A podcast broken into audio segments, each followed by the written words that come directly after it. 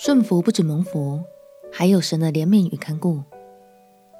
朋友平安，让我们陪你读圣经，一天一章，生命发光。今天来读约拿书第三章。约拿在经过鱼肚的洗礼之后，终于降服于上帝，前往他的任务地点尼尼微城。上帝要透过约拿的侍奉，让全世界都知道，上帝的怜悯不止赐给以色列人。也赐给所有愿意回转向他的人哦。让我们一起来读约拿书第三章。约拿书第三章，耶和华的话二次临到约拿说：“你起来，往尼尼微大城去，向其中的居民宣告我所吩咐你的话。”约拿便照耶和华的话起来，往尼尼微去。这尼尼微是极大的城，有三日的路程。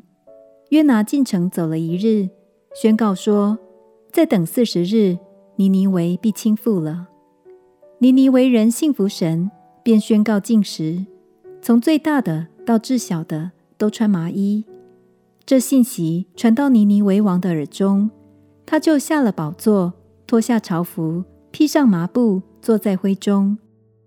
他又使人便告尼尼微通城，说：王和大臣有令，人不可尝什么，牲畜、牛羊不可吃草，也不可喝水。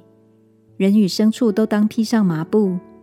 人要切切求告神，个人回头离开所行的恶道，丢弃手中的强暴，或者神转意后悔，不发烈怒，使我们不至灭亡，也未可知。于是神查看他们的行为，见他们离开恶道，他就后悔，不把所说的灾祸降与他们了。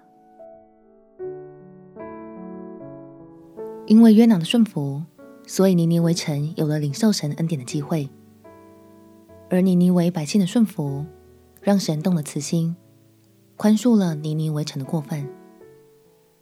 亲爱的朋友，顺服神的心意，就是跟随神的脚步。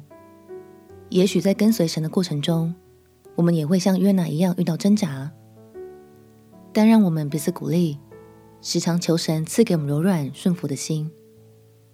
相信当我们愿意跟随，恩典与祝福就一路与我们同行。我们且祷告：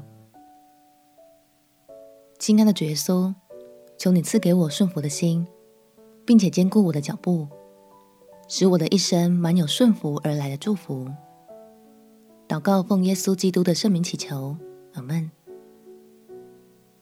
祝福你在神的爱中，天天活出美好。陪你读圣经，我们明天见。耶稣爱你，我也爱你。